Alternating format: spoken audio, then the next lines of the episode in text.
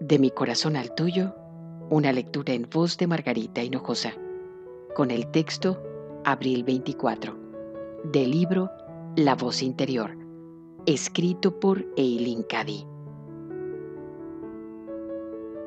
¿Sientes que hay determinadas personas a las que no puedes amar? En primer lugar, deja de odiarlas Deja de ser intolerante con ellas y de criticarlas. Ese puede ser tu primer paso en la dirección correcta.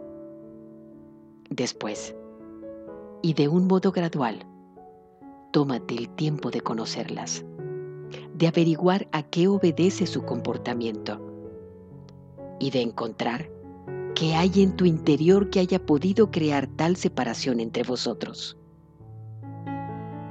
Mira dentro de ti y averigua qué es lo que anda mal contigo en tu relación con ellas. Y bajo ningún pretexto eches las culpas a otra persona.